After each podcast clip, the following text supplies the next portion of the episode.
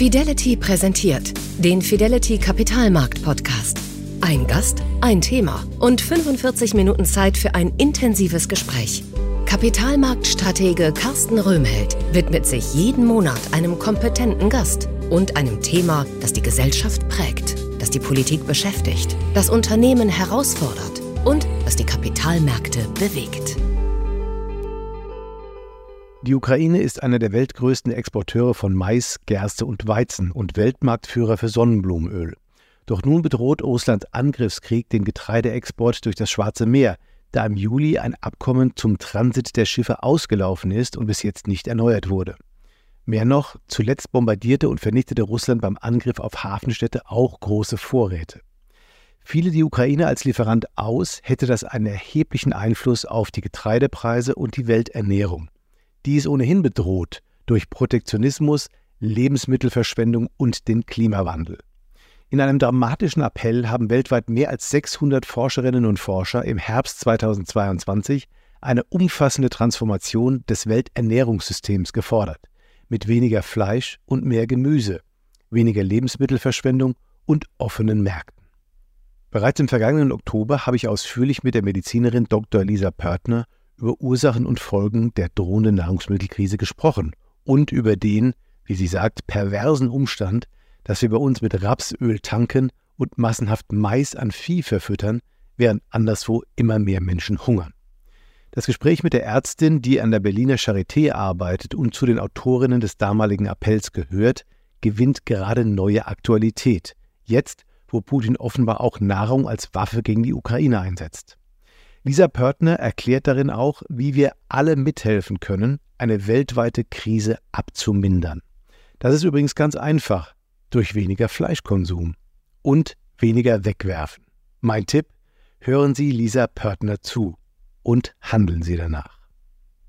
Herzlich willkommen beim Kapitalmarkt von Fidelity, Frau Dr. Pörtner. Ja, vielen herzlichen Dank für die Einladung. Wir fangen mal an mit einem Positionspapier, was Sie vor einiger Zeit veröffentlicht haben, an dem Sie auch maßgeblich mitgewirkt haben. Und äh, dort haben Sie einen dramatischen Appell veröffentlicht. Was war denn der zentrale Auslöser dafür? Ja, also wie Sie eben ja schon geschildert haben, ist es so, dass bereits in den Wochen nach dem Krieg relativ schnell offensichtlich wurde, dass dieser Krieg nicht nur dramatisch ist aus Sicht, aus menschlicher Sicht, ähm, und eine humanitäre Katastrophe ausgelöst hat, sondern dass das auch ein dramatischer Schock bedeutet hat für den Energiemarkt, aber dann eben aber auch für den ähm, Nahrungsmittelmarkt, weil, wie Sie das eben schon gesagt haben, ähm, die Ukraine und Russland eben ja auch hauptwichtige Produzenten sind, ähm, wichtige Lieferanten von Getreide und Ölsaaten für den Weltmarkt. Und es ist eben so, dass diese Nahrungs diese drohende Nahrungsmittelkrise offensichtlich geworden ist und die politischen Reaktionen, die darauf geäußert wurden, beispielsweise insbesondere ja auch auf EU-Ebene, waren eben dieser Ruf nach, diese ausfallende Produktion in der Ukraine und in Russland, die müssen wir jetzt aufholen. Also wir müssen jetzt quasi Umweltauflagen abschwächen in der EU, um hier mehr Getreide und mehr Ölsaaten zu produzieren. Und was nicht passiert ist und was, was wir eben stark kritisieren, warum wir uns auch zusammengesetzt haben und gesagt haben, wir müssen uns dazu jetzt äußern, ist einmal einen Schritt zurück zu tun und sich das Ernährungssystem anzuschauen, wie es denn jetzt auch vor dem Krieg schon existiert, existierte und zu schauen, ist dieses System denn ein System, was wir so aufrechterhalten sollten? Und wenn man das tut, also diesen Schritt zurück tut, dann sieht man, dass dieses System an sich sowieso auch schon keine Zukunft hat, dass es ein ungerechtes System ist, ein ungesundes System, ein umweltschädliches System und ein System, was tatsächlich sogar auch auf Dauer unsere Ernährungssicherheit bedroht. Und diese Reflexion ist nicht erfolgt. Und von daher sind eben diese kurzfristigen politischen Handlungsansätze oder Entscheidungen getroffen worden. Also eine kurzfristige Erhöhung der Produktivität auf Kosten der Umwelt, um diese Lücken zu füllen, die eben durch den Krieg entstanden sind und aufgrund dessen ähm, haben wir eben diesen Appell, dieses Statement geschrieben, das jetzt auch von über 600 internationalen ExpertInnen mit unterzeichnet wurde, in dem wir eben zu einer umfassenden Transformation des Ernährungssystems aufrufen. Wenn wir da ein bisschen mehr ins Detail gehen würden, was sind denn genau Ihre Forderungen und was sind Ihre Botschaften, die daraus hervorgehen? Also die Botschaften sind im Prinzip einmal diese Problemanalyse, die wir machen, in der wir aufzeigen, dass in diesem ähm, Ernährungssystem, in diesem globalen Ernährungssystem was wir ja mittlerweile haben, dass es ein extrem ungerechtes System ist. Das heißt, wir haben ähm, ja steigende Zahlen von hungernden Menschen, mittlerweile fast zehn Prozent der Weltbevölkerung, die von chronischem ähm, Hunger betroffen sind. Jedes fünfte Kind äh, weltweit, was unterernährt ist. Diese massive Ungerechtigkeit. Auf der anderen Seite ähm, haben wir ja das Problem dann der gesund, zunehmenden Gesundheitsprobleme in den reicheren Ländern. Also zunehmende Zahlen an Menschen, die übergewichtig sind, mehr als zwei Milliarden mittlerweile an Menschen, die übergewichtig sind, äh, mit steigenden Zahlen und mit entsprechenden Folgeerkrankungen, Herz-Kreislauf-Erkrankungen, Stoffwechselerkrankungen, Krebserkrankungen. Ähm, das heißt, dieses System ist auch sorgt nicht für eine gute Gesundheit der Menschen weltweit und unser Ernährungssystem ähm, trägt eben maßgeblich zur globalen Umweltzerstörung bei. Und das ist ja ein Problem, was immer offensichtlicher wird. Unser Ernährungssystem ist ein relevanter Treiber der Klimakrise, ähm, der Zerstörung natürlicher Lebensräume, damit auch einer der relevanten Treiber des Artensterbens, des massiven Artensterbens, was wir aktuell erleben. Und damit überhaupt nicht zukunftsfähig. Und das stellen wir eben in unserem Statement dar und fordern eben diese umfassende Transformation, die im Wesentlichen drei Hauptpunkte beinhaltet. Das ist zum einen eben der Wechsel der, ähm, der, äh, des Ernährungsverhaltens weg von einer Kost, die sich global ja immer stärker auch mit, also die global immer stärker auch auf tierischen Produkten basiert, hin zu einer zu stärker pflanzenbasierten Ernährungsweisen. Das ist der erste zentrale Hebel. Der zweite zentrale Hebel ist die Reduktion der Lebensmittelabfälle. Wir ähm, verschwenden ja weltweit circa ein Drittel aller Lebensmittel, die produziert werden. Das heißt, die, kommen, die fließen überhaupt nicht in die Nahrungsmittelkette ein. Und der dritte relevante Hebel ist eben, dass wir weg müssen von einer Landwirtschaft, die eben beiträgt zur Klima- und Umweltkrise hin zu einer naturpositiven Landwirtschaft, die eben zu Natur- und Umweltschutz beiträgt. Das klingt ja alles sehr einleuchtend und, und vollkommen nachvollziehbar. Wie ist denn die Resonanz gewesen auf Ihr Papier, wenn ich das mal fragen darf? Ähm, also die Resonanz in der in wissenschaftlichen Kreisen war sehr, sehr positiv. Ich sagte das ja gerade, wir haben innerhalb kürzester Zeit ähm, über 600 Unterschriften quasi sammeln können für diesen Aufruf. Die Presseresonanz war zum Teil zeitverzögert, aber schon auch sehr deutlich. Also es war schon ein relevanter Beitrag zu der Diskussion, die geführt wurde. Leider ist es so, dass relevante Adressaten, das war ja für uns auch die Politik, also wir haben ja eben gewarnt, eben auch vor der Abschwächung der Umweltvorgaben. Und da ist es ja nur bedingt angekommen, muss man sagen das scheint ja überhaupt ein größeres Problem zu sein, aus meiner Sicht ganz generell mit, mit sehr nachvollziehbaren Forderungen, die ähm, sozusagen die Langfristigkeit von bestimmten Zielen beinhalten, dass in der politischen Welt sozusagen durch diese Einschränkung auf Legislaturperioden und sozusagen ähm, in meiner Amtszeit mache ich dies und jenes, aber diese ganz langfristige Planung, dass die leider ein Stück weit irgendwo immer wieder zurückweichen muss, wenn es andere Probleme gibt. Das ist, glaube ich, ein großes Problem, was auch bei Ihnen wahrscheinlich äh, vorherrschen wird, dass die politischen Akteure einfach nicht dieses langfristige Handeln, was sinnvoll wäre, frühzeitig genug beginnen, weil sie immer nur mit Problemen operieren, die direkt vor ihnen liegen und die ihre eigene Legislaturperiode umfassen. Das dürfte doch das größte Problem sein, allgemein an der politischen Umsetzung solcher Ziele. Das ist genau, das ist ein ganz, ganz wichtiges Problem. Und das, was Sie ansprechen, ja, das ist auch das, was wir ganz klar hervorheben. Dieses kurzfristige Denken und diese Konzentration auf kurzfristige Krisen. Das haben wir ja auch gesehen mit der Covid-Pandemie. Das war ja, ja die erste kurzfristige Krise. Jetzt kommt der Krieg. Und dabei wird dann außer Acht gelassen, dass wir im Hintergrund aber sehr viel größere, dramatischere Krisen haben, bei denen es wirklich auch an unsere Lebensgrundlagen geht, nämlich die Klimakrise und das mit der Biodiversitätsverlust, der massive. Und dann wird immer kurzfristig so getan, ach, wir haben jetzt das Problem, das, das lösen wir jetzt hier vordergründig. Die anderen Krisen schieben wir auf die Bank und das funktioniert eben einfach nicht. Also mit der ja. Natur kann man nicht verhandeln auf diese Art und Weise, sondern im Gegenteil, was ja passiert, wenn wir uns immer so kurzfristig nur auf das konzentrieren, was ähm, akut vorliegt und die hinterliegenden Krisen ignorieren. Erstens, wir verschärfen diese zugrunde liegenden Krisen. Ne? Also was, wenn wir jetzt sagen, wir schwächen die Umweltvorgaben ab, dann ähm, verschärfen wir die Umweltkrise. Ne? Das ist einfach ja. ein, ein Riesenproblem. Aber wie Sie sagen, also das ist leider sehr zentral im politischen Denken, was da alles die Gründe sind. Sicherlich die Legislaturperiode, sicherlich aber auch sehr starke Lobby-Einflüsse. Ja. Ähm, ne? Also die Lobby, die eben profitiert von dem Status quo und die mhm. möchte, dass sich das ändert. Und das Problem ist aber einfach, dass ähm, wenn wir so reagieren, schlingern wir nur noch von einer Krise zur nächsten. Ne? Wir kommen wirklich in einen Teufelskreis. Wir blicken ja jetzt schon in ein Jahrhundert der Krisen. Ja. Und wenn wir es nicht schaffen, umfassend zu denken und alle Krisen gemeinsam anzugehen, dann kommen wir aus diesem Zyklus nicht mehr heraus, sondern das wird einfach immer schlimmer. Ja. Wenn ich jetzt hier nicht die Pessimistin spielen möchte, aber das ist leider einfach so. Und das ist auch das, wovon Sie sprechen, wenn Sie von der Klimakrise als medizinischem Notfall sprechen. Also das ist das, wo die Zusammenhänge auch zwischen äh, der Nahrungsmittelproblematik ähm, und der Klimakrise eben zusammenfallen und die unmittelbar vor uns stehen, wenn wir sie jetzt nicht unmittelbar angehen, dass wir dann langfristig ein viel größeres Problem bekommen. Das ist das, was Sie damit meinen.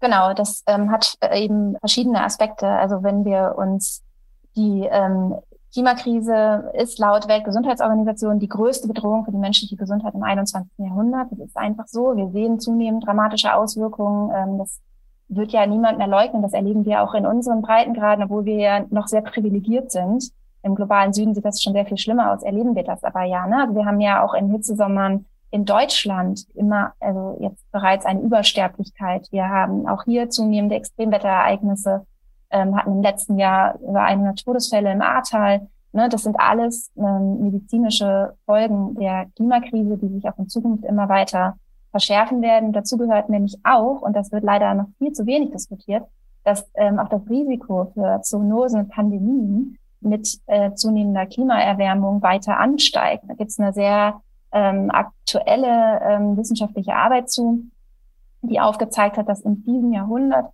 durch die zunehmende Klimaerwärmung und auch durch die weiter fortschreitende Zerstörung natürlicher Lebensräume so sein wird, dass zu Wanderungen von Tierpopulationen kommt, dadurch zu einer Durchmischung von Krankheitserregern und einem deutlich steigenden Pandemierisiko für den Menschen. Das haben wir im Prinzip schon gebucht. Und wenn wir uns angucken, wie dramatisch die Auswirkungen dieser Pan der Covid-Pandemie sind, in, dessen, in deren dritten Jahr wir uns jetzt befinden, ja. dann wundert es, dass auch hier dieses systematische, umfassende Denken nicht einsetzt, mhm. man an die Wurzel ähm, dieser Krisen ähm, angeht. Können Sie dem Zusammenhang den Begriff Zoonose nochmal äh, bitte definieren? Das ist vielleicht nicht allen klar. Natürlich, sehr gerne. Genau, Zoonosen sind einfach Erkrankungen, die vom Tier auf den Menschen übergesprungen sind. Ne? Mhm. Und mittlerweile sind es eben mehr als zwei Drittel aller Infektionserkrankungen des Menschen, die Zoonosen sind, das heißt, die ihren Ursprung bei den Tieren haben. Und hier ist tatsächlich auch das Ernährungssystem wiederum ganz, ganz zentral, denn ähm, es ist ja so, dass wir quasi als Reservoirs, als äh, möglichen Ursprung für diese Zoonose-Erreger einmal wildlebende Tiere haben und einmal Nutztiere haben. Und ähm, jetzt ist es ja so, dass wir durch unser Ernährungssystem, das ist einer der Haupttreiber für die globale Entwaldung, also für die Zerstörung natürlicher Lebensräume, damit kommen wir immer mehr in Kontakt mit wildlebenden Tieren und das Risiko einer Übertragung steigt. Und bei den Nutztieren ist es so, ich hatte das schon kurz angesprochen, weltweit steigt der Konsum tierischer Lebensmittel. Wir erhalten immer mehr Tiere auf engstem Raum unter desolaten Bedingungen. Und auch hier steigt dadurch eben das Risiko für ähm, eine Übertragung an. Eine Zwischenfrage mal, haben Sie denn den Eindruck, weil wir gerade über Politik gesprochen haben und die Schwierigkeit, solche langfristigen Strategien oder langfristige Planung dort zu platzieren, haben Sie den Eindruck, dass gesellschaftlich, dass die Diskussion weiter ist, dass die Bevölkerung und die Leute eigentlich eher äh, willens sind, auch diese Dinge anzunehmen, als die Politiker es in der Lage sind, äh, umzusetzen oder in äh, bestimmte Initiativen umzu, umzuwandeln. Ähm, ist das eine Beobachtung, die stimmt oder ist es so, dass ähm, man gesellschaftlich vielleicht viel Zustimmung bekommt für die, die Thesen und die Unterstützung, auf der anderen Seite aber das Handeln der Menschen vielleicht doch wieder in alten Mustern erfolgt und man sozusagen anders handelt, als man eigentlich spricht vielleicht. Ja, das sind, das sind ja zwei Paar Schuhe, das ist ganz wichtig. Also das ist ja einmal die Einstellung der Menschen und das ist das ja. Handeln der Menschen auch. Ne? Ja. Also ähm, genau. der Einstellung, ja, ich glaube schon, dass die Menschen weiter sind, als die Politik es ihnen zutraut.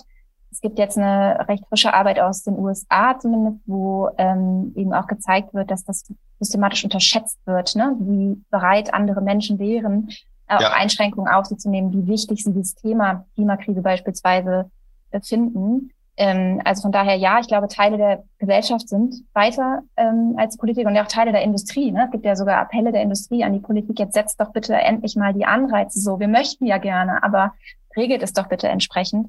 Genau, und beim Handeln, das ist natürlich sehr komplex. Wir leben ja in bestimmten gesellschaftlichen Strukturen. Es gibt bestimmte Rahmenbedingungen, es gibt bestimmte Anreize, die sind auch maßgeblich durch die Politik mitgestaltet.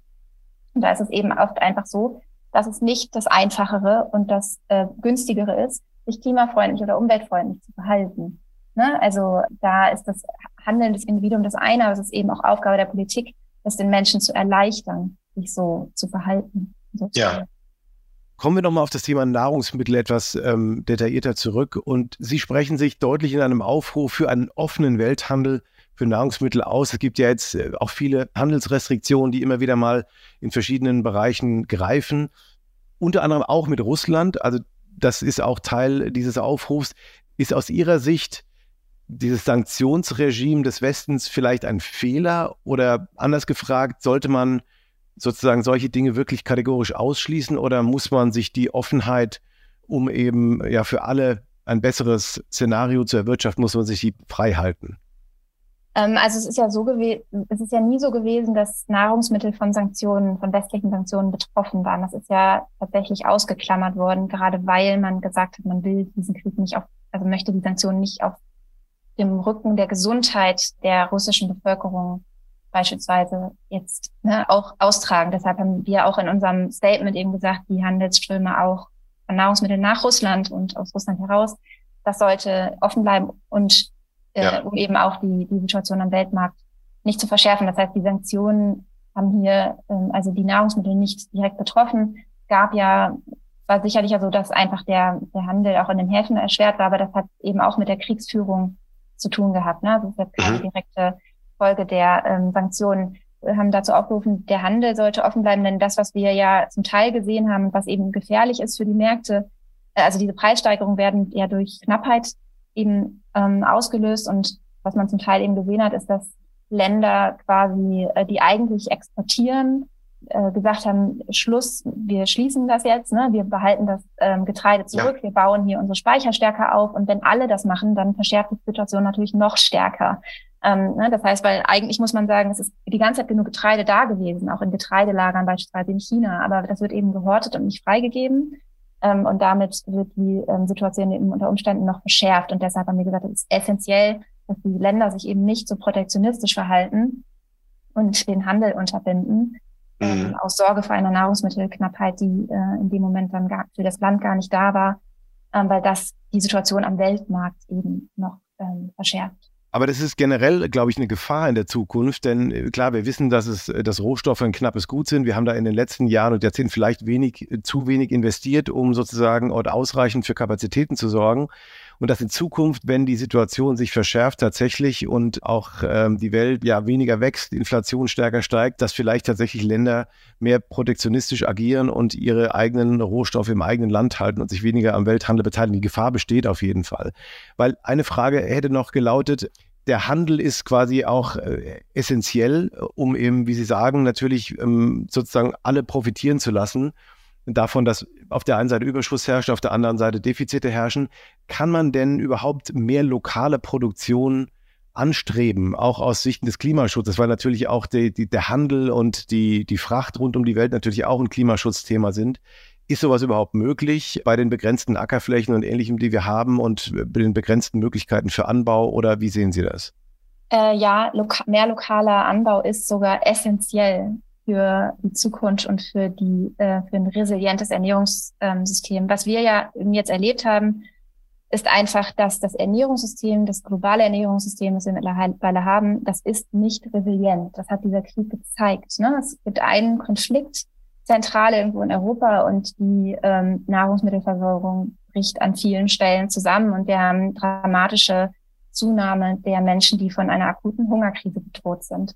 Ähm, das ist ja, im Prinzip ist es ja auch so gewesen, das Ernährungssystem war vorher ja nicht entspannt, es war schon extrem angespannt durch die Pandemie auch. Mhm. Und darauf ist dann noch der Krieg gestoßen. Und ähm, wir haben tatsächlich ein Grundproblem ist, ja, dass so viele Länder so abhängig sind von Importen ne, äh, und dass wir insgesamt sind wir extrem abhängig von ganz wenigen Pflanzenarten. Ne? Also wir beziehen den Großteil der Kalorien in der Welternährung aus sechs Pflanzenarten, also unter anderem Weizen und Soja. Ja. ja. Äh, ne? und, und das ist das ist halt ein extremes Problem. Das ist nie so gewesen, sondern eigentlich jetzt von Natur aus eine immense Vielfalt an verschiedenen Arten. Und dann ist es aber eben so, dass im Rahmen dieser ähm, grünen Revolution die Nahrungsmittelproduktion ja sehr stark intensiv, äh, intensiviert wurde. Ne? Ähm, große Monokulturen, ähm, große Monopole. Es ist ja mittlerweile so, dass äh, der Großteil der Ackerflächen weltweit einen, einer ganz kleinen Zahl von mhm. Unternehmen gehört. Ähm, und dadurch hat man eben viele Länder ähm, in die Abhängigkeit getrieben. So wurden dann ja auch diese, diese entsprechenden Lebensmittel wurden stark subventioniert. Das heißt, sie sind auch unschlagbar günstig gewesen und damit ist die lokale Produktion quasi zugrunde gegangen, weil die sich ähm, gar nicht mehr finanziell dagegen durchsetzen konnte. Ne? Mhm. Dadurch sind wir in ein System geraten, in dem eben eine immense Abhängigkeit vieler Länder von diesen bestimmten Nahrungsmitteln und von diesen Importen besteht. Ja. Ein resilientes Ernährungssystem wäre eines, wo wir eine viel diversere Produktion haben, viel kleinbäuerlichere Strukturen. Ne, weil wir sehen ja auch, so dann fällt ein Player weg und das ist gleich eine ganze Katastrophe. Wir müssen das viel stärker diversifizieren, ne? sowohl ähm, in dem, was wir anbauen und in dem auch wer es anbaut. Ja. Ähm, und müssen eben hin zu diesen ähm, resilienten, nachhaltigen, auch umweltfreundlich verwirtschaftenden, kleineren Betrieben. Wir sprechen jetzt seit fast einer halben Stunde über die großen Herausforderungen für die Welternährung. Und einer der zentralen Therapieansätze, die uns die Medizinerin Dr. Lisa Pörtner von der Berliner Charité verschreibt, lautet, wir sollten die weltweite Nahrungsmittelproduktion schleunigst dezentralisieren und diversifizieren. Es ist schon erstaunlich, wie ähnlich große Debatten in diesen Zeiten verlaufen. Egal, ob wir über die industrielle Produktion der Zukunft sprechen, über den Umgang mit den großen Verwerfungen im Welthandel oder jetzt über Ernährung und Klimaschutz. Es fallen immer ähnliche Schlagworte. Das gilt auch für die beiden weiterhin großen Hebel, die Lisa Pörtner angesprochen hat.